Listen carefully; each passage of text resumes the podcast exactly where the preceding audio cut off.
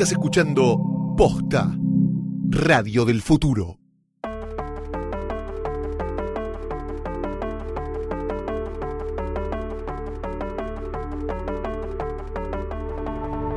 Bastardos, enanos, guargos, bienvenidos a un nuevo episodio de Jodor, Jodor, Jodor, el podcast de Game of Thrones de Posta. Yo soy Luciano Banchero. Yo soy Fiorella Sargenti. Recién llegada a la Argentina desde Kingsland. Eso es real. Vengo de Dubrovnik, Croacia, que en eh, la vida real se llama así, pero en realidad es King's Landing, capital de los Siete Reinos. En la vida real es King's Landing. Sí, en realidad sí. Porque, ¿qué dice la, la postal que te regalé o, o el imán? Dice ¿no? King's Que- Landing. Dice King's Landing. En realidad el, el imán dice Dubrovnik. Sí, y Flor ahora- me trajo una postal que dice King's Landing y un destapador con imán para la heladera que dice Dubrovnik, así que estoy Sí. francamente confundido. En minutos, todo lo que hizo Fiorella Sargenti en su viaje a King's Landing y además estaremos repasando los episodios 6 al 10 de la primera temporada de Game of Thrones. En el episodio anterior Vimos del 1 al 5 de la primera temporada, primera mitad de la primera temporada. Ahora vamos a ver la segunda mitad, incluyendo los dos tremendos Ay. últimos capítulos. Que qué placer, Sí, qué sí. bien, qué punto altísimo ¿Qué para cantidad vos. de gente despedimos? Sí, es tremendo. Sí, qué cantidad. Pero antes, Pero antes te queremos invitar a que los veas con nosotros, a que vos también vuelvas a ver Game of Thrones, o tal vez, ¿por qué no?, lo veas por primera vez. ¿Y dónde lo puedes hacer? en Cablevisión Flow, que es la mejor manera de ponerte al día antes de ver la temporada final de Game of Thrones. Cierto que eso está pasando. Si ya sos cliente HBO Premium, tenés todas las temporadas completas de Game of Thrones listas para verlas por primera vez o volver a verlas cuando vos quieras. Y atención, porque si no sos cliente HBO Premium, tenemos una gran noticia para vos. Con solo tener Cablevisión Flow ya podés disfrutar sin cargo las dos primeras temporadas de Game of Thrones, las que estamos viendo ahora. Estas, estas, estas. Hasta el 13 de abril, o sea, un día antes del estreno de la nueva temporada, podés ver las dos temporadas, las dos primeras temporadas de GOT, tengas HBO o no, solo con tener Cablevisión Flow, así que metete ya, ya, ya, ya a verlas. Si no conoces Cablevisión Flow, escúchame un segundito. Te, cuento que es un servicio de Cablevisión que te permite ver desde cualquier dispositivo de la tele en vivo. Además, todos los contenidos on demand de Flow también están disponibles en el canal 1 de Cablevisión HD. ¿Todavía no tenés Cablevisión Flow? ¡Qué mal! Si sos cliente de Cablevisión HD, descarga la app sin cargo. Ahí tenés la posibilidad de usar la app de Flow gratis. Y si tenés Cablevisión clásico o digital, podés disfrutar de un mes de prueba sin cargo. Sin cargo significa gratis. Gratis. Gracias a Cablevisión Flow por acompañarnos en esta temporada de Jodor, Jodor, Jodor. Ahora sí, Flor, ¿por qué te fuiste a Croacia? ¿Por qué te fuiste a Dubrovnik? ¿Por qué te fuiste a King's Landing? ¿Por qué te fuiste? Bueno, resulta que HBO Latinoamérica decidió hacer algo especial para esta última temporada, la temporada final. Entonces armaron un grupo con algunos especialistas eh, de, la región y yo, que caí, caí de casualidad. Sí, sí. Entonces eh, armaron este grupo que se llama Got Watch y eligieron a tres mexicanos, dos brasileros y Fiorella Sargenti. Eh, y después Sí. se acuchillaron y todo eso. Sí, ¿no? todo eso, todo Ah, eso. Yo representaba a Casa Argentina, los mexicanos Casa México, Brasil eh, Casa Brasil. Brasil. Cada uno de ellos eh, va a tener diferentes eh, misiones a lo largo de esta temporada. La primera era un viaje. Sí. Entonces, por ejemplo, el amigo Rana Funk, a quien le mandamos un abrazo, se fue a Alemania donde está la, la muestra, la exhibición, que ahora ya se está yendo para otros países. Gaby Mesa, también de México, se fue a Irlanda del Norte, a Belfast, estuvo ahí como por Castle Black y demás. Hay más de una Irlanda, mira, me estoy enterando ahora. Sí, sí, hay todo, hay como algo de, hay, hay un temita Qué con eso. Y a mí me tocó ir a Croacia, a Dubrovnik, donde, eh, que básicamente es King's Landing, como lo decía recién. También hay algunas escenas de algunas cosas relacionadas con esos y Dani, pero la antigua ciudad de Dubrovnik, que es increíble y está, eh, está, está toda como congelada en el tiempo, es lo que nosotros vemos, la, la Red Keep, el, el- castillo de King's Landing y toda la ciudad. ¿Qué viste? ¿Cuáles fueron tus destinos turísticos, podemos decir? Bueno, no, lo simplificamos tanto, porque vos tenías una misión como parte de la Go to Watch. ¿Y qué puntos descubriste, qué puntos investigaste Primero- ¿Descubriste, hiciste Sí. tipo Ned investiga? Un poco, Sí, hice un poco de eso. Primero fui con, me llevé un montón de fotos impresas de locaciones que yo sabía que habían, eh, que, habían, que eran por ahí. Entonces andaba con las fotos.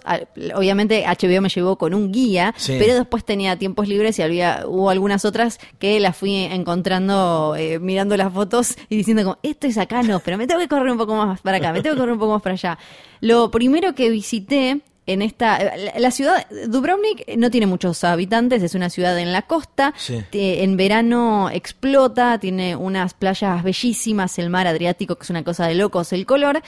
Y eh, tiene la particularidad de tener esta ciudad antigua en, eh, en, eh, ahí adelante de todo, amurallada, que entonces por dentro parece como congelada en el tiempo. Pero a la vez la gente ahí, hay, hay, hay barcitos, hay negocios que todo el día están eh, dando vueltas eh, por ahí, pero es eh, está todo protegido por la UNESCO. Vos básicamente, si vas, no te digo con un martillo, si vas con, con tu manita y tratás de pegarle a uno de esos muritos, vas preso como si le pegaras a una Ay, persona. qué lindo. Ese, ese nivel. Entonces Bueno, ya ¿a qué- a todo... qué le pegaste?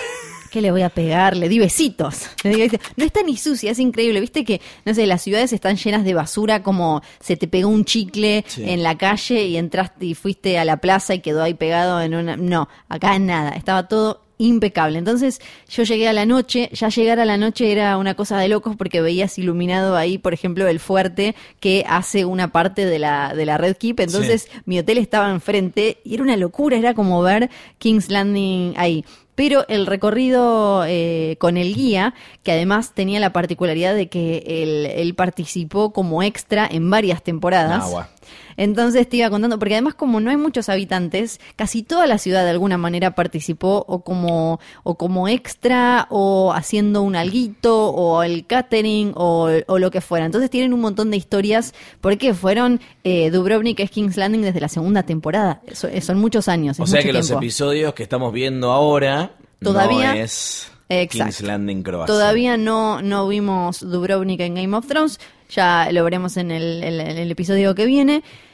Bueno, de ahí, el, primer paso de, de este tour fue ir al lugar en el que murió Oberyn Martell. ¡No! Sí, Trial by Combat. Eh, ese enfrentamiento tremendo con la montaña. ¿Hay es- cachitos de, de cráneo y cerebro y ojitos y sangre ¿Sabés todavía? que casi, casi? Porque Ay. ese es un edificio, ese es un lugar que quedó abandonado, que tiene como esa especie de anfiteatro, anfiteatro ese Sí. círculo en el medio, y eh, está abandonado ahora, el, el dueño es un, está, está muy lleno de cosas Dubrovnik de el dueño es un millonario ruso Sí. Que ahora eh, no, va a estar abierto, no va a estar eh, disponible por mucho tiempo porque parece que este señor ahora quiere hacer un edificio ahí, pero por ahora está, es un lugar abandonado al que van eh, mucho como de fiesta y qué sé yo, entonces está todo lleno de grafitis. Y en el medio de ese círculo está todo pintado con un equipo de fútbol de la zona, de, de Split, de, de otra ciudad, sí, cualquiera. Pero abajo podés ver todavía los restos de la pintura que marcaron eh, en la serie, que se, se ve claramente en las fotos, en, en la, en, bata- en la batalla, en el, en, la, en el combate ese, se ve que el piso está pintado y todavía vos podés ir y queda la marca aún abajo de estos que volvieron a pintar Pero el coso pará, pará, de- pará. ¿Qué Sí. pinta? ¿Qué estaba pintado? No, no me acuerdo eh, qué era, porque no era un dragón, eh, pero hay como una, hay como una pintada Sí. en el piso mientras eh, Oberyn Martell y la montaña se enfrentan, está pintado el piso y todavía Sí. ahí lo podés ver. Tremendo. Y como Dubrovnik tiene, tiene muchas bahías, eh, vos desde ahí podés ver lo que es, eh, es, no, es una locura de hermoso, desde ahí podés ver la, mm, la- lo, lo que es la Red Keep, que obviamente le agregan después todo eso rojo, es solo Sí. un fuerte al que le agregan un montón de partes. Igual no hay tanto CGI, por, por lo menos en, en Dubrovnik, como uno podría pensar, no hay tanto agregado por computadora. Sí, ya ahí en ese primer lugar que visité podías ver cómo resuelven de manera práctica para tratar de evitar esto de después tener que eh, sacar con computadora detalles, cómo van eh, tapando pequeñas cosas que eh, no, no van con la época, ¿no? Por ejemplo, ahí eh, donde eh, fue el Trial by Combat, lo que hicieron fue, en una parte, en vez de pintar todo el edificio, borraron algunos grafitis con computadora, Sí. sacaron una barandita de adelante, pero después a la otra barandita la disfrazaron como para que no parecieran unos caños muy modernos. Después de ahí vos también podías ver, por ejemplo, un lugar que estaba cerrado porque hay algunos que están cerrados al público porque son propiedad privada donde estuvieron eh, Tyrion y Varys en un momento en su viaje hacia Daenerys Targaryen y eh, después de ahí, del el lugar de- del combate, del, del juicio a, a Tyrion, en el que terminó perdiendo Oberyn Martell, nos fuimos a un jardín. A un jardín, jardín. muy especial. Sí. Esto el mismo día. El mismo día. O sea, de ahí te fuiste al, al- al- al segundo Sí. lugar. al segundo lugar, que tenés que atravesar un puente que a veces cierran por el viento. Y es un jardín muy especial, es un jardín botánico en el que hay eh, miles de especies de, de- de- de flores, de diferentes tipos de flores y de plantas. Pero en la serie fue el jardín donde estaban los Tyrell una vez que se instalaron en King's Landing. Ese lugar, ese tipo gazebo en el que se sentaba Olena Tyrell Sí, claro. y, eh, hacía como todas sus tramoyitas, se juntaba con Sansa para ver Sí. cómo era Joffrey, con su nieta, con Varys, a todos los recibía ahí y caminaba por ahí. Eh, hay un montón de escenas eh, en ese jardín, desde una charla entre Jae y Sansa hasta Tyrion y Sansa caminando por ahí. Oberyn Martell también eh, cuando le escribía cartas a las eh, Sand Snakes, a sus hijas. Otra, eh, en ese mismo lugar, pero un poco por otro lado, se em, reunió Dontos con Sansa cuando le da el collarcito, ese famoso collarcito, un montón de, de momentos, todo en el mismo lugar, en ese, en ese jardín, que es muy gracioso porque tiene como unos dioses romanos puestos en una... Sí. que también lo tapan. Eso Claro, directamente, lo, lo- lo tapan y hacen parecer como que no, no hay tenemos nada. otros dioses. Eh, exactamente, hubiera quedado medio raro. Y de ahí se veía, pero no podíamos acceder porque eso también era propiedad privada, el lugar que era como el, eh, el lugar en el que rezaba Sansa eh, durante su cautiverio Sí. en King's Landing también. Y estaba bastante, era, eh, eh, está- era algo, era muy simpático porque en ese lugar, ese jardín, la gente va a casarse y hace muchos casamientos temáticos de Game of Thrones. Obvio, porque con dos giladitas lo podés, eh, lo podés disfrazar y parece que estás posta a posta en una parte de la Red Keep. Otro lugar bellísimo al que fui, eh, que queda no muy lejos de ahí, es ese espacio que encontró Bron en el que hacía, si no me acuerdo mal, la chanchada con la mujer de otro señor para Sí. entrenar a Jamie Lannister cuando él eh, perdió su mano y tenía que volver a aprender a usar una espada, pero ahora eh, con este, este pequeño detalle. Loquísimo ese lugar, rarísimo, es como una especie de mm, mini canchita de piedra pegada, pegada al mar, hermosa también, y vos podés ir ahí eh, tranquilo, y ahí me, me ¿No acordaba... hay lugares que estén cerrados al, al- al público? O sea, ¿vos recorriste lugares que son eh, públicos o también recorriste lugares que no todo el mundo puede El, meterse? el, mm, mira, el jardín creo que tenés que pagar una entrada o algo así. Ajá, Estos otros, sí. eh, Trial by Combat. Y el lugar este del entrenamiento de Bron y Jamie podés acceder. Y ahí me acordé de las fotos. ¿Te acordás cuando vivían posteando Pedro Pascal eh, y, y todos posteaban fotos como en la playa, mojados, que, que vos veías a Loras Tyrell, a Cersei, con Brienne, con Oberyn Martell, todos como re amiguis Sí. en la playa y demás. Bueno, todo eso era ahí. Una vez que estabas ahí decías, claro, Acá era se acá, venían de era- joda los de GOT. Y sí, porque estaban haciendo una escena ahí nomás, se daban vuelta y tenían ese lugar espectacular, increíble, porque aparte esa era la época en la que iban a grabar a Dubrovnik en verano, Sí. entonces todo explotaba, era una belleza. Y con, el guía contaba cosas como, por ejemplo, parece que tenían, eh, había un traje, el traje clásico de Oberyn Martell que más le, le vimos, era, era el único y era de una seda muy particular. Cebado, después de terminar una escena, se tira Pedro Pascal al agua y no- ni se puso a pensar que el traje se tenía que secar y que Ay, el traje no. era de una tela que no Ah. podía secar así nomás, que entonces tuvieron que irlos de vestuario. Igual eh, todos dicen que era un tipo súper piola, súper amoroso, hablaban eh, re bien de él. ¿Alguien les caía mal de los que...? No puedo decir. ¡No! No puedo decir ¡No! nada. No puedo decir ¿Con qué nada. letra empieza? no ¿Con qué letra empieza? No, pero Ay, sí te das no. cuenta que toda la ciudad... ¿De qué color es su pelo? Toda la ciudad estaba eh, súper, obviamente, relacionada, vinculada y entusiasmada con tener este vínculo. No solo lo, lo explotan bastante, pero además porque llevan con mucho orgullo no solo la belleza natural de su ciudad, sino esto de que tienen tan impecable toda esta fortaleza fortaleza, porque de ahí nos fuimos a lo que es la, la Red Keep, eh, lo, lo que vemos nosotros de los movimientos adentro del castillo y demás, Sí. y ahí es donde ya empezás directamente, cada esquina es una escena, al, al punto ridículo. Escenas, eh, ah, algo muy interesante es, primero, estás entrando, bajás por una escalerita, entras a la ciudad eh, antigua, bajás por una escalerita y de golpe te encontrás con lo que sería Blackwater Bay, en la, la bahía de Aguas Negras. Aguas negras. Y está ese muellecito en el que vimos un montón de escenas como Jae hablando con Sansa, Sansa hablando con Littlefinger y demás.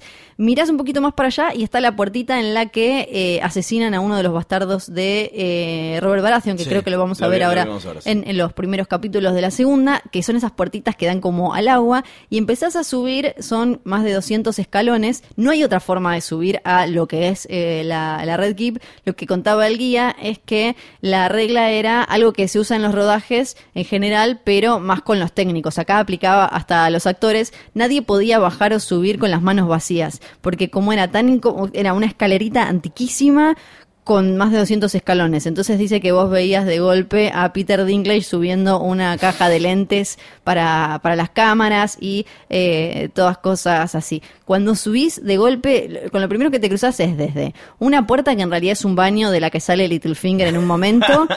hasta eh, un, un lugar en el que hay eh, un pozo que eh, es el que aparece porque ese es el lugar en el que Cersei y Littlefinger tienen la también de la segunda temporada la ya legendaria charla de eh, conocimiento es poder, no el poder es poder. Sí. Esa misma Que es ahí. rehumilla. Que lo humilla y que humilla a los guardias y demás. Eso sucede ahí. Y te empezás a mover por ahí y tenés desde donde Tyrion le da el cachetazo a Joffrey después de el bardo cuando se va Marcelita. Subís y está. Porque aparte después empiezan a ver, eh, empezás a ver todos los truquitos de espejar algo o hacer que algo parezca más largo o darlo y, y- y entonces ahí te- es- ves como un lugar que en realidad es un pasillo lo convirtieron y vos lo ves en la escena y parece un establo donde The Hound rescata a Sansa después de esos riots después de esos desmanes de eh, el pueblo cuando se va Myrcel ahí matan al High Septon si no me acuerdo mal y demás. Subís y ahí tenés también un montón de, escenas más. Eh, está el lugar en el que hacen el torneo por el name de, de, de Joffrey y un montón de cositas así. Y de, y de ahí, mira, ves para enfrente de, de la bahía que está súper cerca, donde también usaron, para un montón de temporadas, hicieron un montón de escenas. Y lo que contaban es que como eso es un lugar en el que la gente eh, pasa, vive y todo, tenían que liberarlo por algunos, eh, por algunos minutos durante el día. Sí. Y lo que se dieron cuenta en un momento es que la gente se iba poniendo cada vez más astuta para sacar tipo el teléfono con el selfie stick, con no sé qué, y terminar sacando una foto o un video que terminaba filtrando una escena. Entonces lo que eh, empezaron a hacer, empezaron a tomar un montón de recaudos. Uno de ellos es que cuando estaban haciendo una escena enfrente tenían que cerrar también el otro fuerte para que la gente que estaba caminando por ese fuerte no espiara y pusiera, pusiera como un super zoom Sí. y viera qué es lo que estaba pasando enfrente. Por ejemplo, ahí enfrente también, pero para el otro lado, Está un lugar que es como un descampadito en el que hicieron la Purple Wedding cuando muere Joffrey. Eso dicen que fue súper difícil de tapar porque como es un lugar al descubierto tuvieron que poner como toda una carpa para que no se supiera lo que estaba pasando. O por ejemplo cuando co- como, como lo que es la Red Keep queda en un lugar que da a una calle muy transitada, cuando bajaban los actores lo que tenían que hacer era como una especie de eh, muro como, como los romanos con los escudos, pero con paraguas para taparlos y que no se vieran. Pero lo que pasaba es que cuando tocaba que una escena con The Mountain, todos sabían que era The Mountain Claro. porque era gigante. Y a los extras lo que hacían, lo que todavía eh, eh, lo que hicieron hasta en la última temporada, era, eh, si eran caballeros, por ejemplo, taparlos con una manta, porque cuando el, el- guía que me tocó había sido de la Queensguard, de Cersei. Eso era súper spoiler, porque nosotros no sabíamos ni que Cersei iba a ser reina, ni que iba a, a tener su propia Queensguard, era como un nuevo diseño y todo. Entonces, todas esas pequeñas cosas, porque eh, lo que le fue pasando es que cada vez la gente se ponía más super pilla para poder robar una fotito, una cosita. ¿Qué, ¿A qué andan los, los locales, los dubrovnikenses eh, que viven ahí y que tienen que convivir un rato del año? Bueno, ahora ya no, me imagino que lo van a extrañar o no. ¿Cómo conviven con eso, por un lado? Y por otro lado, con los turistas que, eh, como vos, ¡Tarán! van a sacar fotos y, y demás. Es, es medio una locura, tienen un montón de locales que están dedicados íntegramente a Game of Thrones y en los lugares incluso de souvenirs, hasta en el aeropuerto, encontrás una tienda que vende todo de Game of Thrones, o sea que lo tienen súper asumido y lo abrazan. Y además... Como Game of Thrones respetó y HBO respetaron mucho la ciudad, en cada rodaje, en las partes que tienen eh, protección histórica internacional, había especialistas que estaban ahí con, con la gente de- del, del departamento de arte y demás para chequear el pegamento que se usaba, la tela con la que se apoyaba tal cosa, lo que se podía tapar, lo que no. Cuando no podían ponerle nada, lo que nos decía el guardia, el guardia, el, el guía, El es, guardia. fíjense que de golpe van a aparecer, por ejemplo, que hay guardias que no tiene sentido no están parados. Y eso es porque seguro atrás había un caño que eh, no pudieron tapar de otra manera. Entonces la ciudad yo creo que le tiene un cariño eh, enorme a, a Game of Thrones y que incluso lo, lo sienten como, no como algo que opaca su historia, sino que le, ayuda a promocionarla. Después otro lugar increíble al que fuimos, pero por la vista, es te vas bien arriba, nos llevaron bien arriba, que es eh, ta- también es una locura desde lo real, porque está ahí nomás de Bosnia, está ahí nomás de un montón de países eh, con los que además estuvieron en guerra. eh, esto es la- en la ex Yugoslavia, estuvieron en guerra hasta el 91, o sea, y hay un lugar en el que eh, en, el que todavía tienen lugares destrozados y están los nombres eh, que recuerdan a los caídos. Y ese, ese espacio, ese caminito, sirvió como la Kings Road varias veces. Lo que nos decía el guía es que como no podían usarlo de día, falseaban el día a la noche. Entonces ahí Ah. podemos ver, por ejemplo, a Tyrion con Bron recibiendo a Oberyn Martell, Sí. a um, Jamie despidiendo a Brienne con Pod, todo eso eh, lo hicieron ahí en el mismo en el mismo lugar que tiene además una vista increíble para abajo, es una locura de, de hermoso.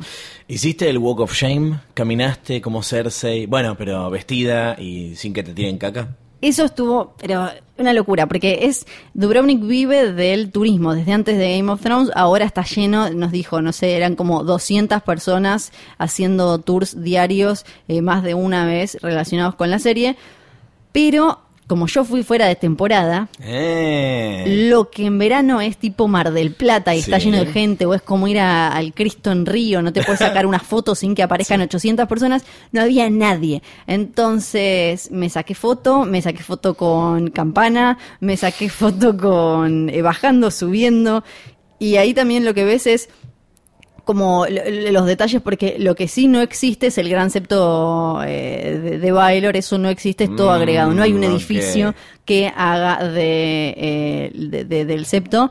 Entonces, es la, la escalera la ves igual, tal cual, el otro lado para el que ella baja está tal cual. Obvio que lo que no encaja es para donde se supone que está la Red y para donde ella camina y demás. Sí. Pero la escalera es igual, eh, eso te da mucha mucha impresión, es, eh, es increíble. Eh, ¿Fuiste con la campanita? ¿Te dieron una campana ahí o la llevaste? Me dieron campanita, campanita bien. Es más difícil de lo que parece, darle a la campanita. sí. Sí, y después otro, entre otras cositas que simpáticas que nos contó el guía, hay otro lugar que es el Palacio del Rector, donde hay una escalera que se usó cuando Dani va a pedirle ayuda en Karth, si no me equivoco, al rey de las especias. Y se ve atrás una. mm, Hay una estatua de un tipo. Esa es la única estatua de un tipo real que aparece en Game of Thrones porque es un señor que, cuando en un gran incendio en, en que, en el que Dubrovnik había quedado devastado, él puso toda su fortuna para recomponer la ciudad. Entonces, cuando le contaron a Weiss y a Benioff esto de lo que había hecho el tipo, dijeron, ¿saben qué? No lo tapemos, Ah. dejémoslo. Entonces se ve ahí cuando Dani está, eh, eh, está reclamando que le presten guita para, que, para armar barcos Sí. y todo ese bardo. Hablando de Dani, otro Sí. lugar al que fui es de la, The House of the Undying, que en No, ¿está realidad... ahí también? Sí, también está ahí, en, la, en, la en las murallitas. La, el, el- De Dubrovnik. El, el- el edificio ese es una locura. Es una locura. Lo que pasa es que obviamente lo único que es real, ahí Sí. sí, está más agregado, es como el murito con el Sí. que ella, con que parece que le está hablando y que le dice como Where are my dragons y todo eso. Sí. Eso es real. Me saqué una foto, eh, creo que quedó bastante parecida. dónde están los Fui buscando ¿Dónde con la- están los Sí. dragones? Exactamente. Eh, eso, eh, eso eh, está ahí, podés sacarte la Sí. foto, la misma foto que,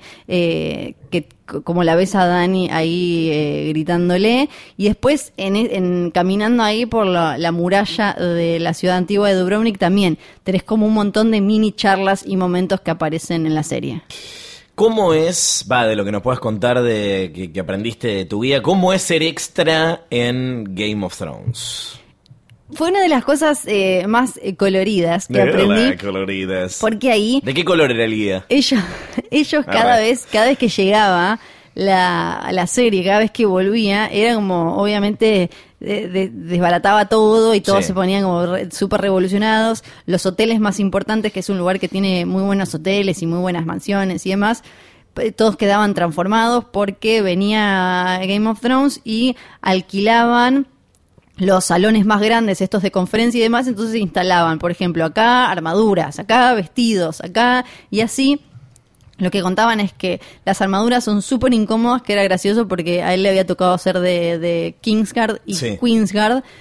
Y decía, en realidad no podíamos ni caminar, no nos podíamos sentar de lo, de lo duro que era todo. Y por él le contaba que se habían puesto a jugar con las espadas, entonces vinieron y, y preguntaron como, ¿estos tienen que usar las espadas en las próximas escenas? No, entonces le dieron unas truchas que no podían sacar y No. podían jugar. Y después cosas como porque él, él estaba en contacto con también los que hacen el tour en Irlanda, donde tuvieron más batallas en las que, donde tuvieron batallas en las que murió un montón de gente, y contaban que si vos te, te morís como extra en la serie, después tienen gente que mira el episodio, se fija tu cara y te Sí. tachan de una lista y no podés volver a aparecer. ¿Cómo que no podés volver? Sí, no podés volver. Si apareces muerto, ¿sí? Después ya vimos ahora que, Claro. no sé, hay unos guardias de Winterfell que aparecieron en la segunda temporada y todavía están vivos y es como guachi. Son Pero no podés volver como un White Walk. No podés volver. Entonces, ¿qué?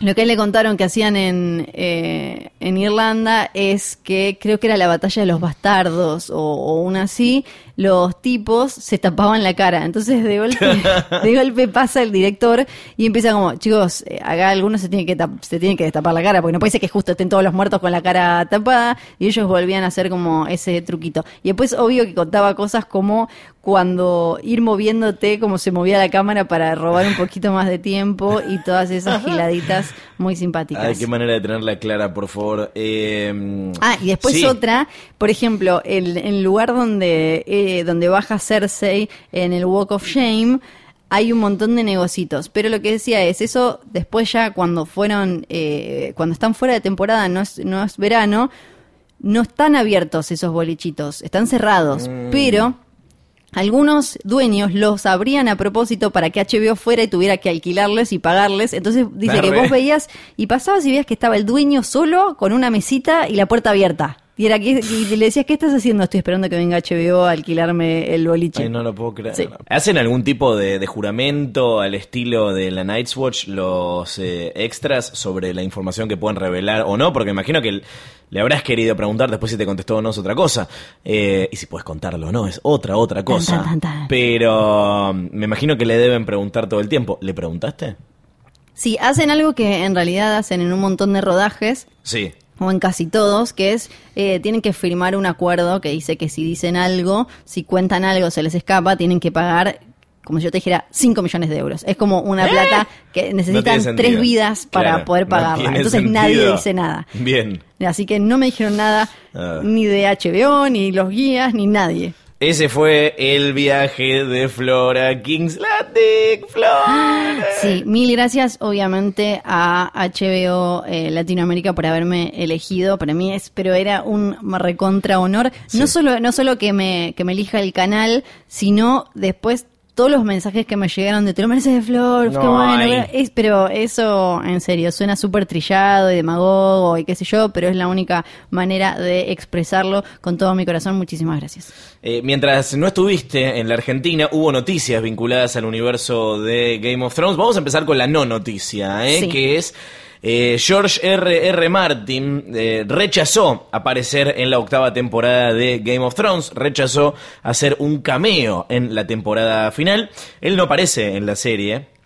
eh, escribió un par de capítulos, pero nunca, nunca apareció. No, hace la gran George Lucas o algo así. sí. Exactamente, que, se, que se meten en algún, eh, en algún cosito para que la gente después lo- los busque. Y dijo que no. Esto está dedicado a la gente que le dice gordo, ponete a laburar y. Claro, y- y deja de demás, deja de distraerte. Y también para romperle el corazón a los que pensaban que iba a haber algo al final medio como Sam empieza a escribir la canción de Hielo y Fuego y después se- lo vemos Sí. en el futuro y se transforma y es Jorgito. Aparentemente tampoco. Eh, parece que eh, Benioff y Weiss lo habían invitado a hacer un cameo en uno de los episodios finales. Dice que la idea lo tentó, pero le pareció que solo por hacer un cameo no podía tomarse el tiempo para volver a Belfast. Volver a Belfast, o sea que el cameo iba a ser en Claro, Irlanda del Norte. Eh, también dijo que sí filmó un cameo en la primera temporada, en el piloto del que hablamos en el episodio eh, anterior, que después se volvió a filmar, así que eso no apareció. Era un invitado en la boda de Dani, Ay, mira. en la boda. Sí. Eh, así que lo que pasó ahí fue que era otra actriz la que interpretaba a, a Daenerys. Después la castearon a Emilia Clark y ese cameo lo tiraron, lo cortaron, así que no apareció y no aparecerá nuestro amigo George R.R. Martin, que esta semana tampoco hubo noticias sobre el próximo libro Cero. de Canción de Hielo y Fuego. Cero noticias. Lo que sí hubo, que es lo último, pósters de la nueva temporada. Sí, tuvimos un montón, un montón, en serio, un montón de pósters que salieron junto a los. ¿Cómo se llaman los emojis de los hashtags? Tienen un nombre especial. Twitter emojis, Sí, o, algo así. Twimojis, algo así. Ahora, cuando vos en Twitter pones una cantidad enorme de personajes y de frases de Game of Thrones, incluso por el trono, puedes poner GOT y te aparece el trono de hierro, podés poner Daenerys Targaryen, podés poner Jon Snow, podés poner a Aegon Targaryen Sí. y te aparece al lado Jon Snow. Entonces Ah, buena. lanzaron todo esto, pero tiene hay, hay de Davos, de eh, Euron Greyjoy, de Theon Greyjoy, eh, a Girl is ¿Te No acuerdas de. Euron Greyjoy? Sí, a Girl is No One podés poner eh, Lady Stark y te aparece Sansa, puedes poner los nombres o lo que es cada uno. Incluso Tyrion, por ejemplo, puedes poner I Drink and I Know Things Sí. y varias cosas más. Eh, en ese contexto lanzaron un montón de pósters, de teaser pósters, Sí. que son Con todo lo que nombraste recién. Exacto, Hasta- todos los- Sí, todos. Sí, todos los personajes sentados en, en el trono. Básicamente eso y abajo dice la temporada final, eh, GOT 14 de abril. Eh, hay algunos muy simpáticos, por ejemplo, o sea, los, los más simpáticos son eh, los más extraños, ¿no? Tenemos a eh, Sam sentado en el trono con cara de ¿qué estoy haciendo acá? El Night King es, es- queda medio extraño Queda raro, sentado en sí. el trono, sí. Tenemos a Melisandre, tenemos a Missandei y tenemos a Theon Greyjoy. Varys está sentado Sí, en el Varys trono. también. Está The Hound. Bueno, nada, están todos sentados los personajes principales que van a estar en la octava temporada de Game of Thrones. Y vimos un nuevo teaser, ¿no? Que se estrenó en los Oscar. En realidad es un, un video con eh, nuevo material de todos los estrenos que tiene HBO para este 2019. Incluye algunos segundos más de Watchmen, por ejemplo.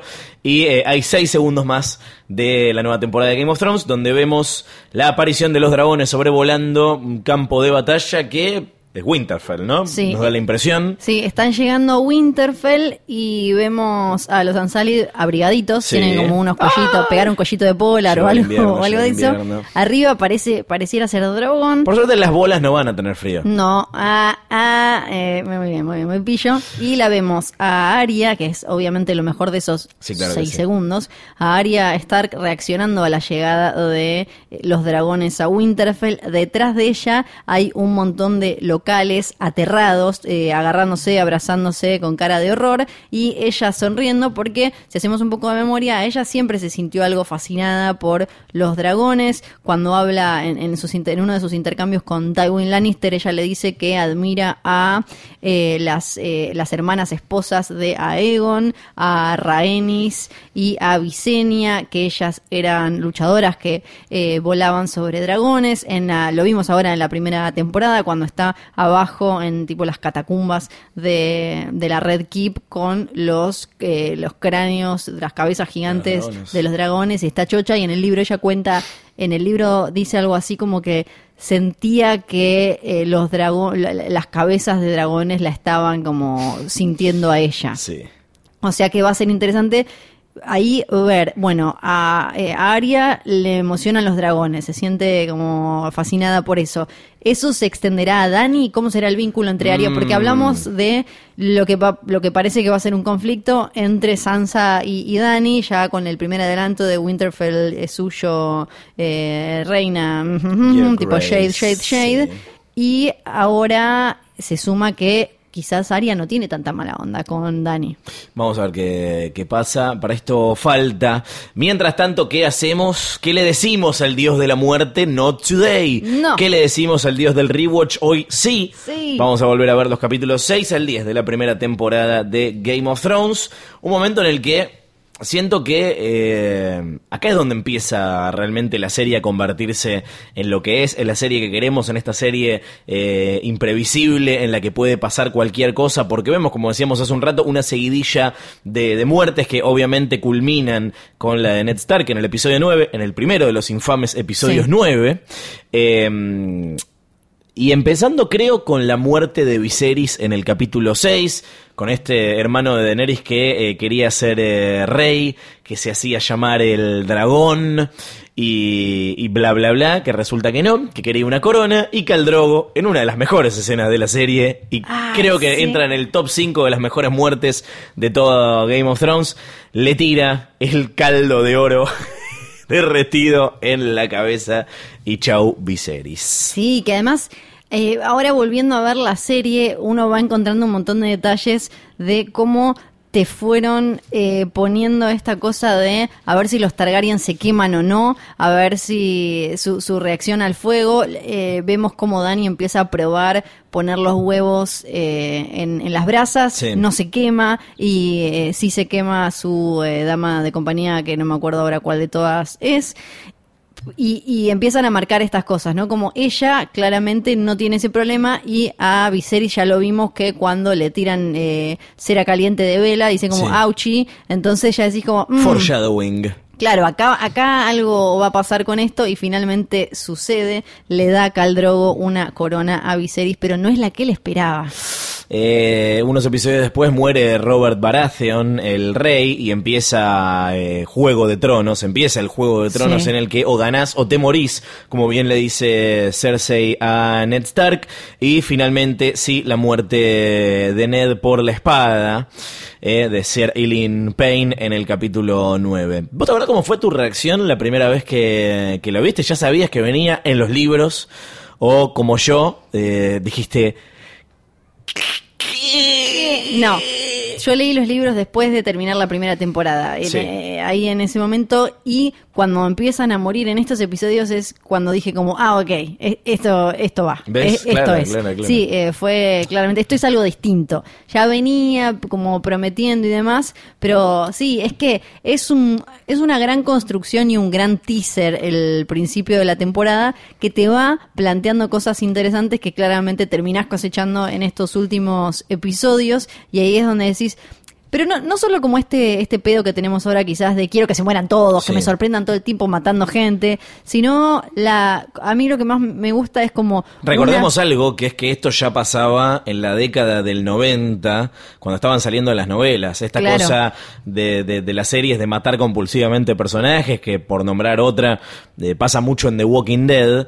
Sí. Es, es claramente heredera de, de no solo de Game of Thrones, sino de Canción de Hielo y Fuego, sí. Sí, sí, exactamente. A mí lo que me me gusta es esto de un relato eh, súper pensado y entrelazado y, y demás, que creo que es lo que se nota. Y una muerte que obviamente es la que dispara todo, no solo, no, no tanto la, la de Ned, sino la de Robert Baratheon, que ahora en Fire and Blood, en el último libro, en Fuego y Sangre, ves estas estrategias que se usaban de, ok, la quedó el rey. Sí. ¿Quién es el que está cerca? ¿Quién es el que está en la habitación? ¿O quién es el que puede controlar quién entra y quién sale? ¿Quién se entera que murió el rey? Algo, algo que en, eh, acá en la primera temporada claramente lo usa Cersei. Es eh, también uno de los disparadores de la danza de dragones de la guerra civil entre Targaryens que terminó bastante arruinando a, a la familia cuando en ese momento murió el rey Viserys, porque ahí tenés todo, o sea, una vez que la, que la queda el rey, es el que mejor se organiza y el que mejor maneja la información. Y ahí algo que me parece súper interesante es ver cómo en esta primera temporada las mujeres son las que ponen en marcha la acción, las que las disparan. Si bien Cersei, eh, tanto Cersei como Kat, no planean nada, porque si vos te fijas bien, en realidad Cersei Lannister lo que hace es reaccionar al bardo. Una vez que ella como que se venía bancando, ¿no? A Robert, a esto, a que, que a diferencia de... Muy estoicamente, sí. Claro, que a diferencia de en el libro, acá en la serie te ponen como que ella le metió eh, ovario, le metió onda al principio para quererlo y tener un matrimonio, después no funcionó, pero ella no es la que planea todo como me lo quiero sacar al gordo encima, sino como que fue aprovechando el caos y el momento. Lo que terminamos viendo es que en realidad es Varys y un poco para mí en segundo nivel Littlefinger los que eh, van manejando la acción. Pero ahí las que toman las riendas de este caos que se desata son eh, Kat y, Cersei, y ahí lo tenemos a Ned reaccionando como puede. Pobre Ned. Eh, que además acá tenemos su investigación en CSI King's Landing. Y es maravilloso cómo todo se empieza a deshacer. Porque la gran revelación de que Joffrey eh, no es hijo de Robert Baratheon, sino de Jamie Lannister. todo se empieza a deshacer porque Ned se aviva de que es rubio. Es el primer rubio Estos son rubios. de la, Pero- de la familia. Sí, me mata eso de que... El tema de que no se, no se sabía sobre los cromosomas, ¿no? No. Evidentemente. Me, me fascina eso, pero que viene de los libros, como de, ah, bueno, ok, acá no hay test de ADN, entonces todo lo que vale son los pelos. Sí. Eh, aparece, en los libros aparece un montón como la descripción del el rubio exacto y la diferencia entre un rubio Targaryen y un rubio Lannister y los ojos y el color de ojos. Esto también pasó en la danza de, de dragones con los hijos de Rhaenyra, que tenían el pelo negro y no deberían tener el pelo negro porque eran hijos de Targaryen y eh, Velaryon. Entonces, ¿por qué tenían los pelos negros? Y me- automáticamente eras como hijo de otro. Entonces, no, no- no encaja tu pelo. Algo que me, me gusta mucho de, volver a ver esto es que podemos ver a Hodor nuevamente. este podcast sí. está bautizado en, en- en su honor. Sí, literalmente full full. Así que eh, podemos hacer como una especie de Hodor Watch, eh, en la cual vamos viendo qué es lo que ocurre con Hodor episodio a, episodio. Y en este episodio no hay, en este episodio, en esta tanda de capítulos no hay eh, grandes revelaciones más allá de qué es lo que lleva, qué es lo que carga Hodor entre sus piernas. Pues eh, Sí. uno lo ve así todo grandote y parece que también era grandote de, de- de ahí abajo. Algo que en su momento dijeron que era una prótesis, ¿no? No es Sí. el, el miembro del, del actor y DJ que interpreta a Hodor, que le mandamos un, Besito grande. Sí. Eh, y otra cosa que me parece muy maravillosa de estos episodios, algo que comentábamos en el capítulo anterior de Hodor, es que es muy hablada, esta parte Sí. es muy, muy dialogada, y esta temporada, este comienzo de la serie es muy charlado, y no hay, no hay tanto foco en la, en la acción, algo que a medida que le fue yendo mejor a la serie, le fueron aumentando el presupuesto, y empezaron a eh, aparecer estas grandes batallas, como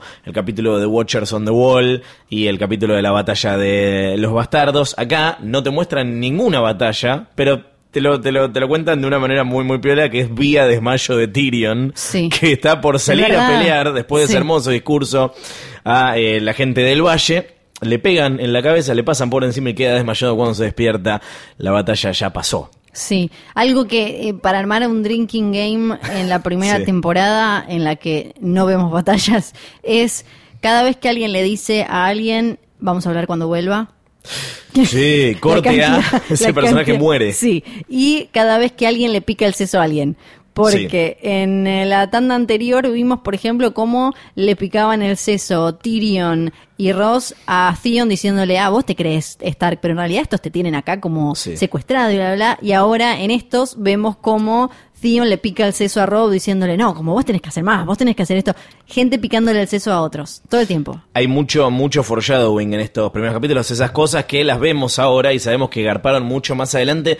Yo no me acordaba de toda la, la parte en la que se revela que eh, Jorah Mormont en realidad es un traidor eh, y, que, y que estaba conspirando contra la Khaleesi en esos primeros momentos hasta que se vuelve realmente leal. Un, un- cachito de, argumento que se termina resolviendo muchas temporadas eh, después. Y luego cosas mucho más obvias o que se hacen más obvias eh, sabiendo con el diario del lunes, digamos, ¿no? Los momentos en los que Catelyn habla sobre Walder Frey, diciendo no esperes nada de Walder Frey y no te sorprenderá. Sí. Corte a... Y ella, ella también dice, nunca me haría nada, me conoce de chica. Ay, qué- Ay, no, pobrecita. Y otro, uno de mis foreshadowings favoritos en este, en estos episodios es cuando Aemon, hablando con eh, John, que ahora lo vemos y dice, son los dos Targaryen, somos parientes. da, da. Eh, le dice, el amor es la muerte del deber. Corte a Mm. Rob Stark. Es verdad. Es como súper, súper recontralineal. Además, sabemos que, obvio, el libro eh, ya existía. Sí. Ya sabían todos que Rob iba a morir justamente por esto, por dejarse llevar por el amor por sobre el deber. Hay muchas frases de, de, de esas, como cuando, bueno, la conocemos a Shay, eh, eh, algo que le dice Tyrion a, a ella es, eh, nadie te va a lastimar mientras seas mía, ¿qué pasa cuando deja de ser de Tyrion? Ajá. Eh, bueno, eh, seguí siendo joven y estúpido, le dice, le dice ella, eh, avivate, y Tywin que le dice... No la lleves a King's Landing, no, No la la lleves a King's Landing. esto para quilombo. Si tan solo lo hubiese, lo, lo hubiese escuchado. Y, Y- algo que también garpa muchos episodios eh, después, que lo vemos como una, como una travesura de primos cojeteando, el, el- el amorío entre Cersei Lannister y Lancel, Sí. eh, que es lo que termina desencadenando su condena y ese camino de la infamia que, que hace muchas temporadas después. Sí, y eh, también eh, lo, lo que uno aprende a valorar es la paciencia de Laisa, la tía, Ay, sí, por Dios. porque ella le dice acá, no, no, te- no tenés que actuar en caliente, hay que tener paciencia, yo ya sé, estos mataron a mi marido, que después sabemos que no y demás, pero le dice, hay que tener paciencia. Paciencia tuvo ella que puso en marcha todo esto ayudando a eh, matar a John Arryn, pero se la recontrabancó durante mucho tiempo porque ella pensaba que ya le iba a tocar. Pues le tocó y cómo, ¿no? Pero bueno, paciencia tuvo. Algo que me llamó mucho la atención, que podría ser foreshadowing, pero que finalmente no va a ningún lado, es que te empiezan a, tratar de posicionar a Rickon como si tuviese habilidades eh, de, de evidencia, de premonición, eh, como tiene Bran, si bien Bran... eh, obviamente sabemos cómo se desarrolla el vínculo con el cuervo de, de tres ojos que encuentra en, en sus sueños. En varios momentos Rickon eh, tira varias premoniciones, como cuando dicen mamá y Rob van a volver, van a salvar a papá, a Arya y a Sansa, No, y él dice boludo, no, dice, no. they won't.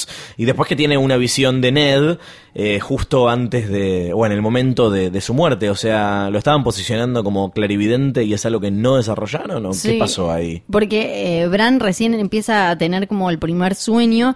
Sí. Para mí todavía no deberían tener tan marcado cuánto iban a mostrar la relación de los Stark con todo lo que tiene que ver como con las energías eh, sobrenaturales del norte y demás. Entonces debe ir por ahí para mí, como de- debe haber algo de que... Y además de para darle algo que hacer a Rico. Claro. Porque si no era no, tenía nada que hacer. Me gustó igual recordar y ver, ver eso, ver que de golpe, ah, mira, Rickon tenía alguna gracia, pobrecito. No sabía correr, pero tenía alguna gracia. dudas, cosas que dan para la especulación, que fueron motivo de, de- de debate en su momento. Estamos hablando de final de la primera, casi final de la primera temporada. Y cuáles son las últimas palabras que dice Ned Stark antes de que le corten la cabeza. Le está murmurando algo y en su momento, durante mucho tiempo, eh, hubo fans que sostuvieron que decía desde Valar Morgulis algo que se dice recién eh, sobre el final de la segunda temporada. Que no tendría sentido. No, para, aparte no tiene, no tiene, claro, no tiene sentido que lo diga No. Ned Stark. Sí.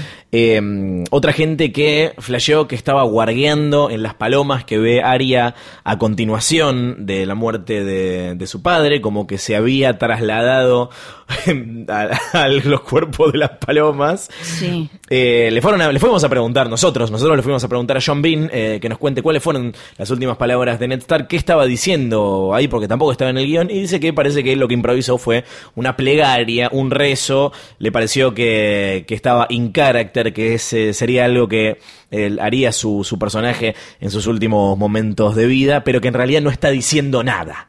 Y así puso a descansar todas las eh, teorías que había ahí, demostrando una vez más que los fans podemos ser un poquito intensos, ¿no? Sí, sí. eh, hay que, es como me, me hace acordar un poco cuando estuvimos una semana hablando de los ojitos de eh, Longclaw. Del Lonclo, que también vemos su origen en, Sí. esta, en esta tanda de, de- de episodios.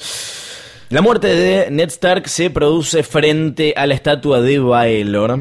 ¿Quién es Baelor? ¿No? Un eh, personaje de la mitología de, de Game of Thrones, de la mitología Westerosi, de la mitología de King's Landing, que acá cobra especial importancia porque es la única palabra que dice Ned Stark para señalar que Arya estaba ahí y que tienen que ir a, a- a rescatarla. ¿Quién era Baelor? Básicamente era un Targaryen loquito de Dios, en este caso de los siete dioses. Era un Targaryen que había, eh, la había limado con eso, eh, lo apodaban el santo y el bien amado. Oh. Eh, llegó a, co- co- como quería ser como todo súper ultra puro, Sí. para que sus hermanas no lo tentaran, las llegó a encerrar.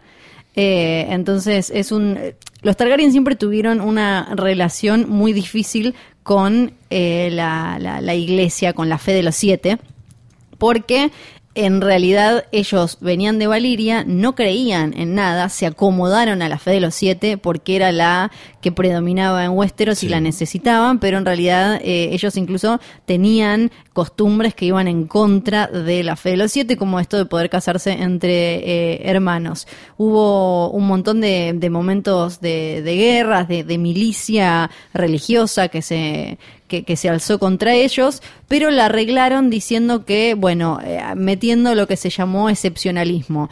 Esto es, los Targaryen se pueden trincar entre hermanos porque Sí. ellos son distintos, vienen de Valiria, tienen otra sangre, otra cosa. Entonces no es que acá es un viva la Pepe, cualquiera puede hacer lo que quiere, son solo estos los que lo pueden hacer. Entonces ahí estuvo como un poco más tranquila la cosa, pero siempre fue una relación súper tensa. Eh, Baelor fue claramente el que tuvo eh, el vínculo eh, mucho más eh, directo y pegado y, y que por eso es que eh, lo, lo recuerdan de esta manera. Hablando de Targaryens y de reyes, en estos episodios nos enteramos de que el viejo Aemon de la Night's Watch es en realidad Aemon Targaryen, que nos cuenta que le fue ofrecido el trono de hierro en un momento, pero él no lo aceptó. Lo que no cuenta es por qué. No, en realidad es algo que ahora que salió Fire and Blood lo vemos Ah. más claramente. A veces a los Targaryen les sobraban hijos, les sobraban descendientes. A veces estaban más complicados y no encontraban un heredero o tenían muy mala suerte y los herederos se iban muriendo y de golpe es como, ah, pa, Sí. para, hay un montón de gente más o menos con el mismo posible reclamo a, a la corona. Él eh, fue, Aemon fue el tercer hijo del rey Maekar eh, I. Entonces ahí ya tenías dos antes que él que eh, te- iban a tener su descendencia. Obviamente tuvieron muchos quilombos, hablamos recién hace un rato de la danza de los dragones y demás, entonces cada vez que esto pasaba era un lío. Y como podemos eh, ver en Fire and Blood con los hijos de, por ejemplo, Alisan eh, y Yajaeris, cuando tenían muchos hijos empezaban a ver qué hacer, sobre todo con los que podían llegar a reclamar eh, el trono, entonces como era como bueno, a este lo mandamos a eh, que se haga religioso, a este lo mandamos a que se haga maestre, a este lo mandamos a casarse con tal. Y él decidió después eh, irse a con- eh, hacer el juramento de la Night's Watch porque tenía miedo de que lo usaran con eh, en una en un posible ataque a eh, su hermano porque claro, está esta cosa que la vemos también en. Game of Thrones o en los libros de Canción y de Fuego más. Si vos agarrabas a un heredero que más o menos te convenía, tratabas de empujarlo para que llegara al trono. Él quería evitar eso, entonces se fue Ay, así a pertenecer a la Guardia de la Noche. Hablando de gente que no llega al trono, algo que me, que me surgió, que creo que es algo que se dialoga eh, en, en esta parte de la temporada, es ¿por qué es Robert Baratheon el rey y no Tywin Lannister después de la rebelión contra el rey loco? Porque en realidad hay, eh, eh, hay como una lógica, no es que lo hicieron tan al azar.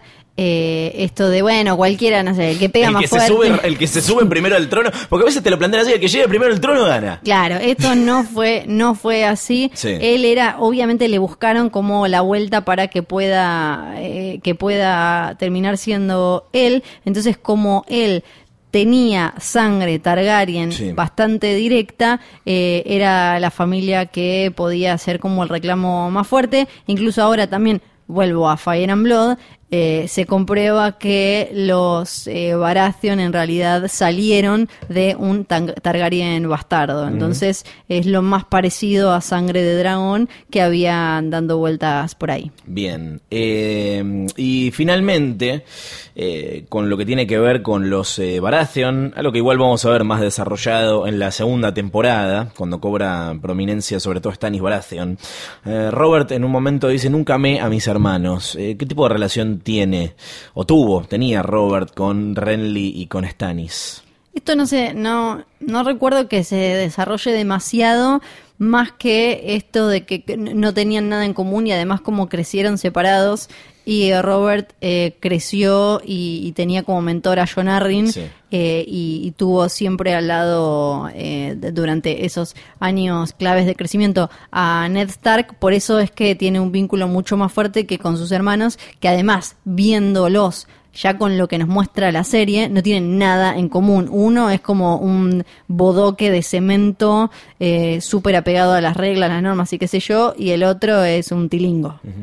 Y me voy directamente a la escena final de la, temporada que eh, tiene que ver con eh, Daenerys Targaryen y sus dragones. Sí. Dani sabe lo que está haciendo en ese ritual con fuego del final en el que quema el cuerpo de Caldrogo, como lo indica la tradición Dothraki, eh, quema a Mirri Mazdur y pone a sus eh, huevitos de dragón a cocinarse y ella ingresa al- a las llamas. ¿Sabe qué es lo que está haciendo en ese momento? ¿Sabe cuál va a ser el resultado de ese ritual? Esto lo llegó a En explicar, libros. sí, lo llegó a explicar eh, George R. R. Martin un par de veces, igual a veces con algunas incongruencias y eso porque tiene que ver también con esto de eh, si los Targaryen se enferman, se queman o no se queman y demás. Muchas veces mucha gente trató de hacer que eh, nazcan dragones, de que vuelva a haber dragones. Eh, ya mencionamos en episodios, en temporadas anteriores de Hodor, la tragedia de Summer, eh, de Summerhall, por ejemplo, y esta cosa de tratar de, de, de, de hacer que con fuego y algo de magia vuelvan los dragones a eh, esa tierra. Para mí, Sí, para vos. por lo que yo entiendo, era una mezcla la, la de Dani entre saber que tenía que eh, hacer un sacrificio, pero algo, había mucho como de mm, ella, que, la vemos en toda esta temporada, como encontrando una cosa más, eh, más primitiva que le va diciendo qué hacer y le va despertando como su sangre eh, Targaryen. Entonces, yo no sé si ella sabía exactamente lo que estaba haciendo y que se iba a despertar con dragones. Creo que algo medio instintivo la llevó a, a hacer eso y creo que eso es lo que quiere que pensemos la serie, por lo menos. Terminamos la primera temporada, vimos 10 episodios, por suerte falta mucho todavía. ¿Es tu final de temporada favorito? No es mi final de temporada favorito. Mío tampoco. Ay, Mío tampoco. Pero no, quiero- no, no quiero que me digas todavía no, cuál es. Rankea, rankea, rankea bastante alto. No dijimos que el, epi- el- el episodio final de la temporada se llama justamente Fire and Blood. Como Es el verdad, libro, claro. ¿no? Eh, bueno, como el lema de la casa Exacto. Targaryen.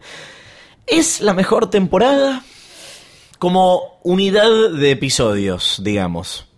Em, Yo creo que es muy redonda, no Sí. creo que sea perfecta, me parece que en un montón de cosas se fueron encontrando con el tono, y pero lo cierto es que arranca como con, con- con mucha confianza, ¿no? Esto que decíamos en el episodio anterior, de que con tantos eh, lugares para mostrar, tantos personajes para presentar, tanta mitología previa para, para introducir, está bastante bien contado. No sé si es la mejor eh, temporada de, de todas, pero sin dudas te puedo decir que ahora que ya empezamos a ver algunos capítulos de la segunda, la 1 es superior a la 2 para mí. Sí. eh, Para sí. mí. Como que pierde un poco el rumbo eh, tras la muerte de, de Ned Stark hasta que se acomoda. Claro, porque se convierte en algo muy coral, Sí. eh, ya tan sin un eje. Pero eh, para mí lo que tiene la primera es que es muy una primera parte de algo. Entonces Sí. está, está buenísima, como si vos de súper sólida. O sea, creo que el punto Pero- más alto de la, de la segunda temporada, ya vamos a llegar ahí, ¿no? Sí. Es la batalla de Te Blackwater Bay. pero por favor. Pero, pero digo, creo que habla un poco de, de la falta de momentos icónicos de la, de la segunda temporada. Pero bueno, pero bueno, Flor. Falta un montón para eso, Luciano. Falta una bocha y en minutos vamos a hablar de quién ganó la temporada, quién ganó la primera temporada. Los invitamos a ustedes a que nos lo cuenten.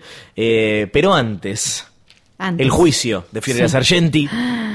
En los libros, en los libros, ¿cuán parecido o diferente es esta primera temporada con respecto al primer libro de Canción de Hielo y Fuego en el que se basa? No, yo creo que, bueno, obviamente tuvieron como que purgar y sacar un montón de, de cosas, hacer un poco más flaca la, la trama de personajes y demás.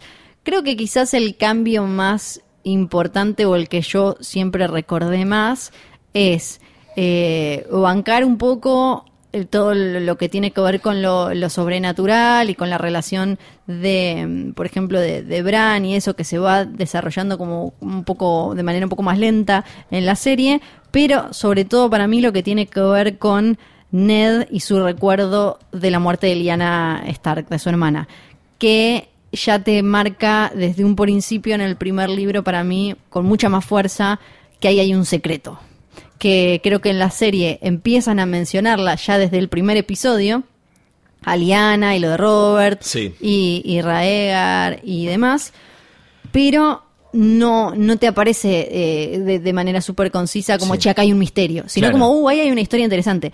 En, O sea, no había manera de poder deducir leyendo el primer libro que uno de los personajes. En, en el libro sí, en la, En en la la serie no. En, la en los libros él, él se acuerda lo de Promise Me Ned, se acuerda el, el olor a, a- a sangre que había y demás. Entonces ya ahí te, te da la pauta de acá hay un misterio, acá va a haber algo que después va a terminar garpando, hay como una, como una mentira o algo. En la serie es como hay un puterío, puede ser como acá que, que hubo algún bardo ahí, pero terminás pensando que es el disparador de la rebelión de, de Robert y no mucho más. En cambio, en los libros te queda más claro como, eh, acá todavía no sabemos todo. Y antes de pasar a los mails, es momento de decir adiós a los personajes que despedimos en esta primera temporada.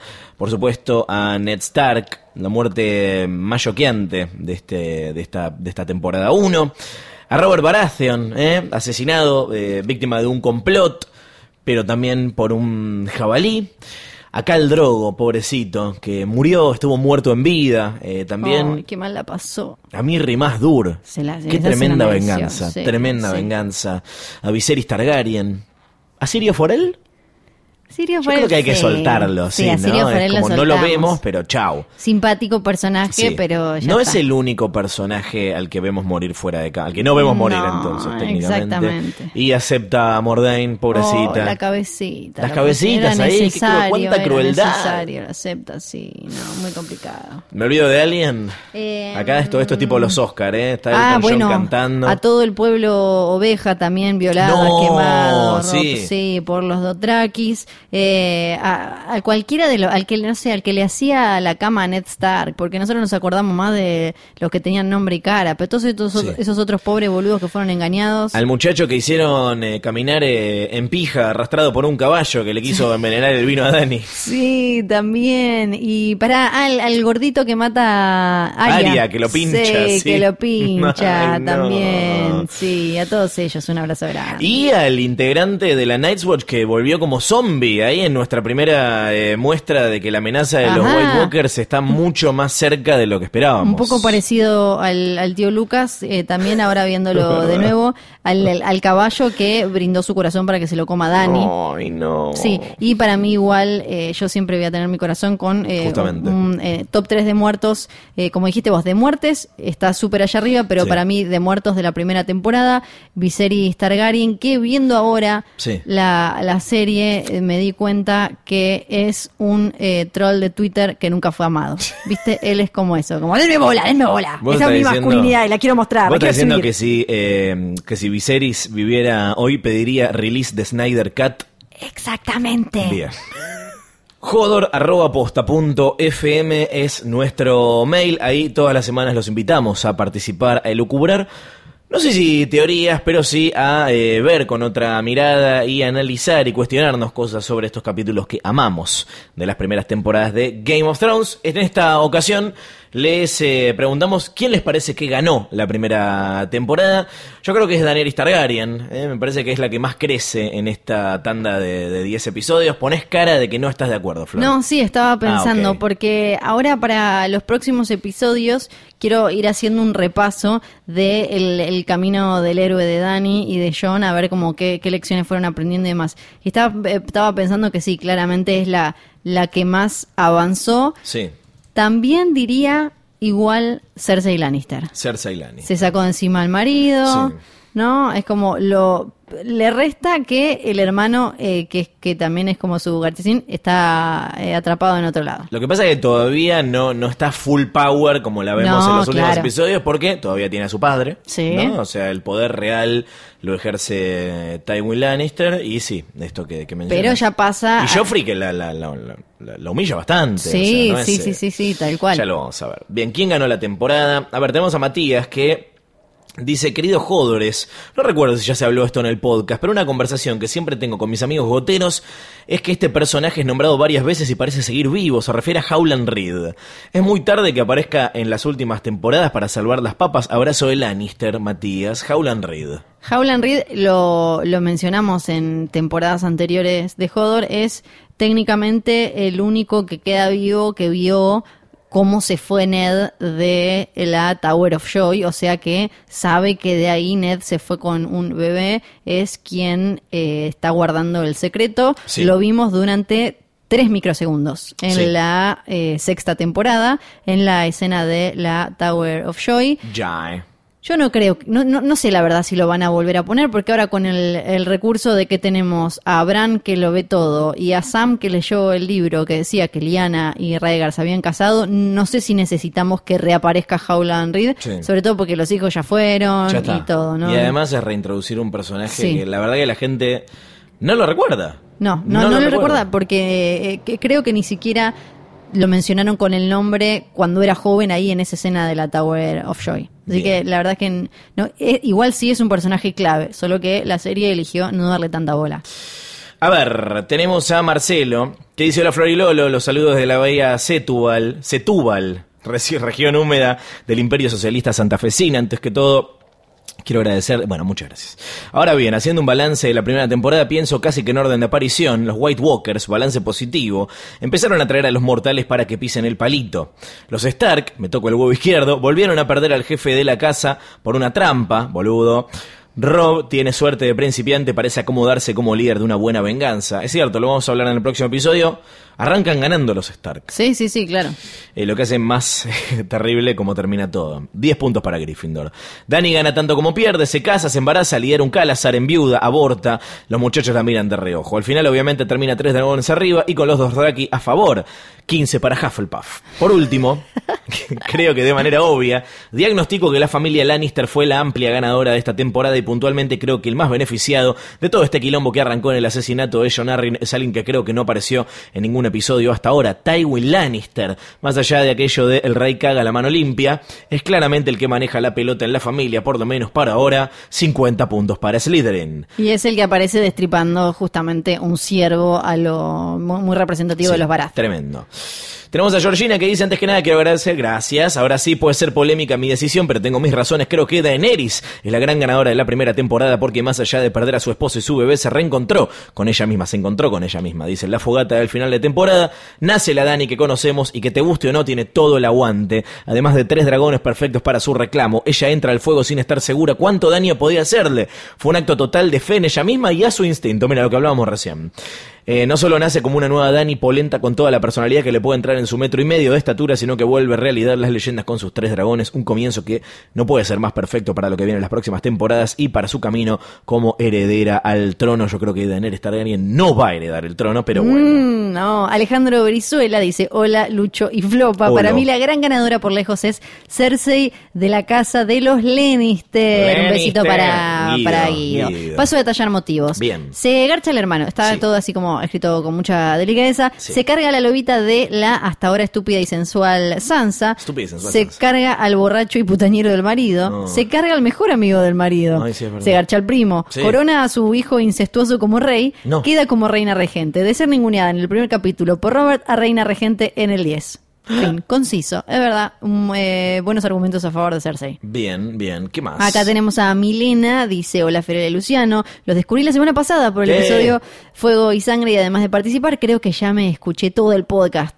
Muy bien, muchas gracias. Creo que los verdaderos ganadores de la primera temporada son Joffrey y Cersei. Obvio que Cersei más por ser consciente de que era la verdadera dueña de los siete reinos. Obviamente que se le pudre todo con la intromisión de Tyrion y Tywin, pero eso ya es en la segunda temporada. El oro estaba de su lado y el poder también, todo con la muerte on purpose de Robert Sí. y la locura de Joffrey que mata a Ned. Igual se les venía todo el quilombo que parecía insuperable, pero también tenían al mejor estratega de su lado, Tywin. Es por eso que creo que entran en declive con la temporada 4. Es verdad porque además Cuando arrancamos nosotros. Sí, ah, no, en la quinta En la quinta arrancamos, verdad, sí, sí. que eh, algo que, que se, se ve clarísimo en este final de la primera temporada es que a Cersei en dos segundos Joffrey se le va de las manos. Ella no Sí. quería full full bardo, ella quería el poder, nos quedamos acá tranqui. El otro era el que quería hacer cualquier cosa.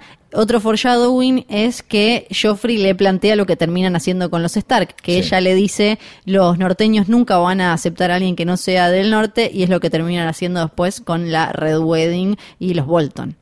Damián eh, nos manda los Hodor Awards, Terana temporada 1, dice. Los nominados a ganador de la primera temporada son Daenerys por su papel en chica de hogar, rompeme el culo pero no los huevos. Rob por su papel en No fleches mi corazón todavía. John por su papel en No seré feliz pero tengo guarguito.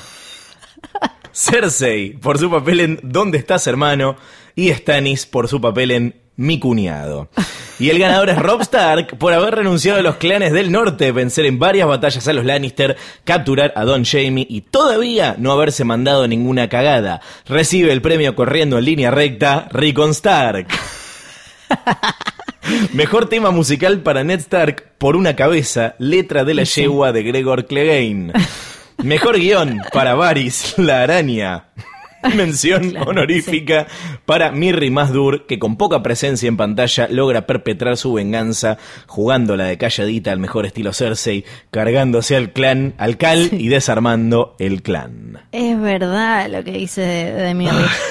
Acá escribe Pablo, Flor, Chu y Loren. Con respecto Bueno. a la consigna semanal, mi Me había olvidado ganador. esta hermosa costumbre en la que te intentan Sí, deformarnos nombres. los nombres. Mi ganador es polémico porque Bien. hasta no volver a ver la primera temporada la odiaba. Solo con recordar su nombre, unas ganas locas de abofetearlo se apoderaban de mí. Sí.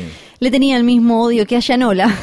Se trata Wow. del señor Rob Stark. Sí, ese que se mandó el cagadón con el viejo Frey, ese que hizo que la quedaran su mamá, su pareja y la bendición que estaba en camino, en el horno. No. Ese mismo durante mucho tiempo pensé que era el Stark más boludo, sí, más que rico en corriendo en línea recta, pero al ¿Cómo volver al inicio veo que el flaco, al flaco lo dejan a cargo de toda una familia del norte y la mar en coche cuando papá Ned se va con el rey Robert. No conforme con eso, le decapitan al viejo y él tiene que optar entre hacer frente a todos e ir a la guerra o arrodillarse ante el bobina de Joffrey y elige la primera opción. El chabón va a la guerra sin tener mucha idea de nada, no solo gana batallas, sino que captura a Jamie. Ningún boludo resultó el buen Rob. Así que por todo esto y por haberme cerrado la boca, declaro ganador de la primera temporada, el primogénito de los Stark. Sin más, me despido saludándolos a ambos y agradeciéndoles por el mejor podcast de todo vuestros. Muchas Bueno, gracias, gracias. Pablo Clegane.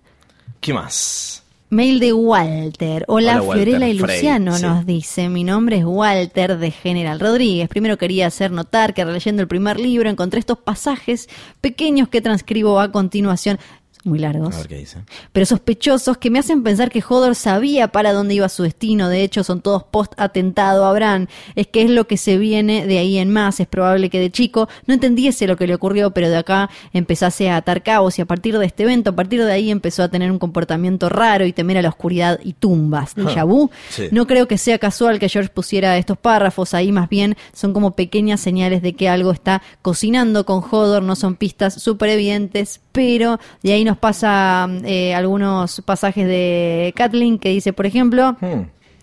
Eh, los establos están casi vacíos, cualquiera podría esconderse de los mozos de cuadras, quizás Hodor lo viera, se dice que últimamente se porta de manera muy rara, Sí. pero con lo bobalicón que es. Hay un par de eh, Bran también. Invernalia le pareció un lugar abandonado y muerto. Bran examinó los rostros de los que quedaban allí, mujeres, niños y ancianos, y Hodor. El enorme mozo de cuadras tenía una expresión asustada en el rostro.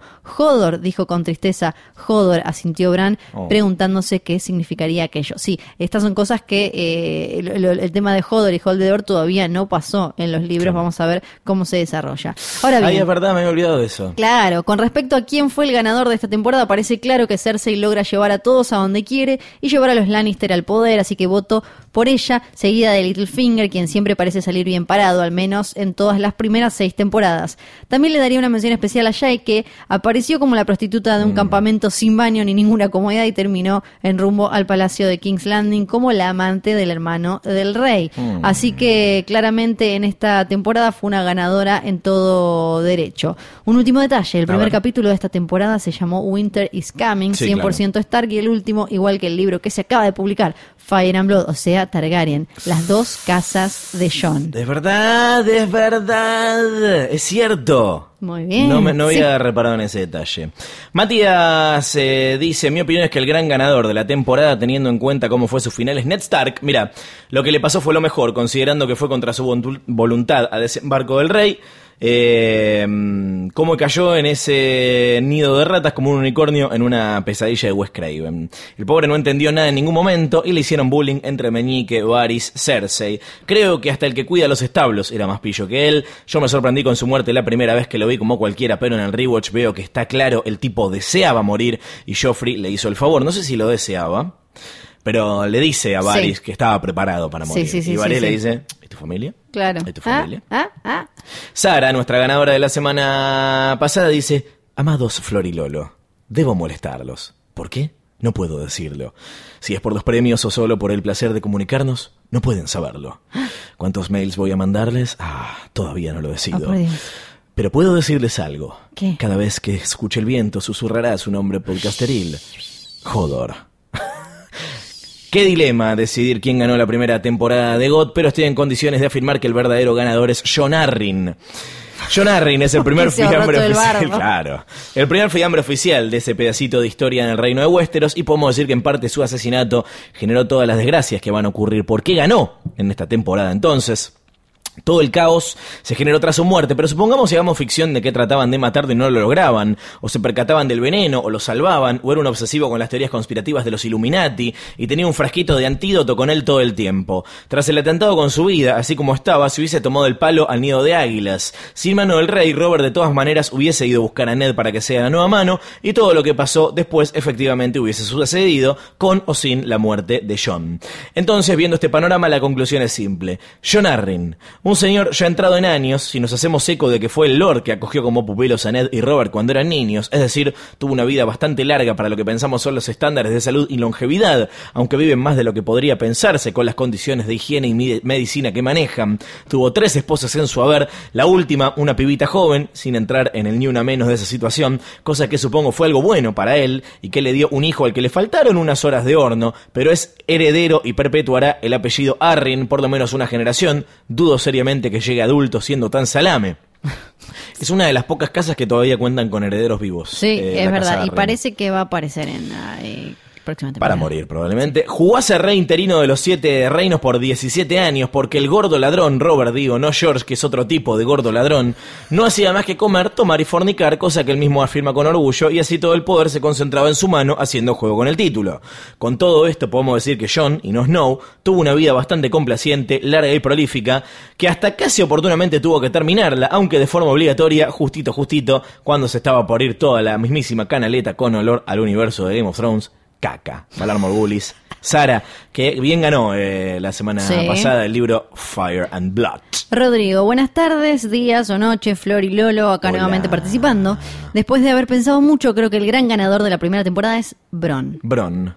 Paso a detallar mi argumento. Su Bueno. paso por la primera temporada no va a ser algo sencillo, pero va a ser el inicio de un futuro maravilloso. Él era un simple mercenario tomándose una birrita a la posada de la encrucijada sin un futuro próspero, luchando literalmente cada día para ganarse el pan, arriesgando su vida en cada momento. Y con la llegada de Tyrion, la cosa cambia. Es Ah. cierto que tuvo que pasar por un ataque de los clanes de la montaña, un combate singular y una guerra, pero es el precio a pagar por la gratitud de Tyrion, quien luego lo llevaría a una vida de más comodidad y lujos.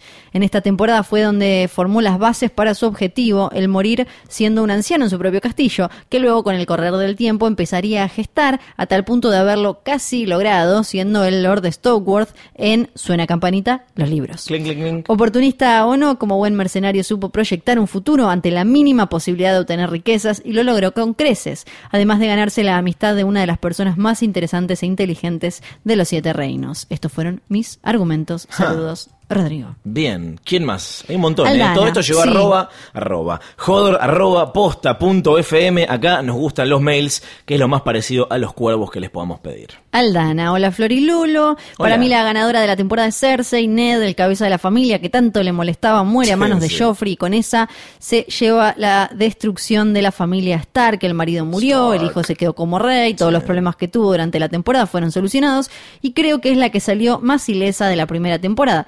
La parte de que el hermano amante fue secuestrado. Detalles. Tenemos a Romina, que dice... Flor y Lolo, escucho Jodor desde los inicios, es la primera vez que me atrevo a escribirles. Bien, eh, me puse a estudiar cual Sam, Sam Tarly para participar de la review. Opino que The Big Winner de la primera temporada es alguien que, dos puntos. Cuando se aburre las reuniones y comitivas, se escapa a las torres para hacer la chanchada. Que pasó los últimos 15 años bancándose un señor machirulo, borracho, bastante bruto y que encima no supera a la ex. Que a pesar de ser políticamente subestimada, aprendió y les tapó la boca a todes. Que aunque sean medio infumables, ama a sus hijos por sobre todas las cosas. Que tiene cierta atracción hacia el tinto. Que también tiene atracción por el incesto. Que le avisó a Ned que en el juego de tronos o ganas o mueres. Que se dio el gustito de deshacerse del Dorima, ¿quién podría culparla? Que jugó bien sus piezas, va su dinero para deshacerse de Ned y la comitiva norteña que aunque se le retobó la bendición, logró ser lo que siempre quiso, la reina. Redoble de tambor, and the winner is Cersei Lannister. Mi corazón es Stark, pero reconozco que en esta temporada 1 es la gran ganadora. Premio Cebollita subcampeón para Lord Peter Littlefinger Baelish, que también la jugó muy bien. Y- El, sí. el último que vamos a leer. Dale, porque si sí. no, eh, tenemos que cortar en algún momento. Último, Martina. Martina. ¿Querés leerlo vos? Hola, Fío y Lisandro. Les cuento que Lisandro, descubrí ¿por el podcast la semana pasada y los odio. Sobre todo Bueno. porque los vi por Spoiler Alert. Pueden buscar en, En eh, HBO y- HBO sí. Spoiler Alert. Ahí están todos los comentarios de la última temporada, pero en video. Sí. Y no sabía que lo verdaderamente bueno estaba acá. Acaban mis ganadores de la temporada 1. Nadie va a negar que todos lloramos mientras a Ned Stark le arrancaban la cabeza con sus dos pobres niñas enfrente, pero if you play the Game of Thrones, you win or you die. Así que los lobos son los grandes perdedores de la temporada contra los leones, que muy hábilmente se hicieron del apoyo del más astuto de Juego de Tronos y bye bye nerd. Bye. Nerd. Bye bye Nerd, me encanta. Nerd. No, nerd está igual, bien, sí, nerd. Divino eh, todo lo de King's Landing y sus peleas idiotas por quién se sienta en ese trono de espadas, pero cómo olvidar la Khaleesi del otro lado del mar angosto, sucia, hijo muerto en el medio y asesina de su marido metiéndose como un niño que se mete por primera vez al mar a una hoguera y con fuego y encima nacen dragones. Nadie, pero nadie le gana y eso que no soy Tim Targaryen. Síganse matando en Westeros que cuando Queen Daenerys Stormborn of the House Targaryen, the first of her name, Queen of the Andals, The Roynar and the First Men, Lady of the Seven Kingdoms and Protector of the Realm, Lady of Dragonstone, Queen of Marine, Khaleesi of the Great Grass Sea, The Unburned, Breaker of Chains and Mother of Dragons. Sí lo googleé porque imposible saberse todo. Llegue de esos, agárrate Catalina. Bueno, ya llegó y está en marcha toda esa cuestión. Ay, son muy buenos los mails. Todo esto llegó a jodor.posta.fm. ¿Qué tenemos como premio hoy para quien gane, Flor? Tenemos un convito, hay remera y alguna que otra sorpresa cortesía de HBO. Hola, HBO. Hola, muchas gracias. Hola, los Muchas queremos. gracias. Yo tengo mi ganador. Yo también, vamos a decir a la cuenta de tres. Tres, dos, uno. Damián, Damián, sí, los Damián. Hodor Awards. Hermoso, hermoso el mail que nos ha mandado Damián. Es el ganador de esta semana. Todas las semanas hay premios y para la semana que viene les pedimos que nos manden mails a jodor.posta.fm con una nueva pregunta para ustedes que es, ya que se viene la, la batalla por el trono, ya que se viene, como se llama el libro, el choque de reyes. Si hubieses vivido en Westeros en ese momento, ¿a qué rey hubieses apoyado? ¿Rey o reina hubieses apoyado a Dani, que técnicamente no está en Westeros, pero ya saben, hubiesen apoyado a Joffrey, el rey actual. Hubiesen apoyado tal vez a, ¿quién te dice? A Ba- Balon Greyjoy. Ojo. Mira, ojo. Sí. A Stannis Baratheon, a. Baratheon. Hubiesen apoyado a Rob Stark. ¿Y me estoy olvidando de alguien? Eh, ¿no? Seguramente sí. Ya están todos. Estoy tienen tratando que, de cubrir todos los... Sí, están tienen todos. que eh, argumentar. Sí, claro cuéntenos que por sí. qué, ¿Por que qué? el por qué es lo que los hace ganar. En el juego de Hodor ganan o se mueren. No mentira, no se mueren. Pero bueno. Gracias a Cablevisión Flow por acompañarnos episodio a episodio. Para la semana que viene tienen que ver los capítulos 1 al 5 de la segunda temporada de GOT. Capítulos 1 al 5. Tienen por delante un fin de semana mega largo, así que aprovechen, vean los episodios, los pueden ver ahí en Cablevisión Flow. Están completamente liberadas las temporadas 1 y 2. Gracias a Exosound por sus maravillosos equipos con los cuales hoy, maravilloso, de verdad. hoy grabamos en el Sí. estudio Fiorella Sargenti. Eh, sí, que Sí. Le, le te- tenemos que poner un nombre. Sí, hay que bautizar la cueva. como Estudio Dragonstone. El estudio Dragonstone de, De posta. Dicho todo esto, mi nombre es Luciano Banchero, Yo soy Fiorella Sargenti. Valar Morgulis Valar y Dojaeris. hasta el próximo episodio.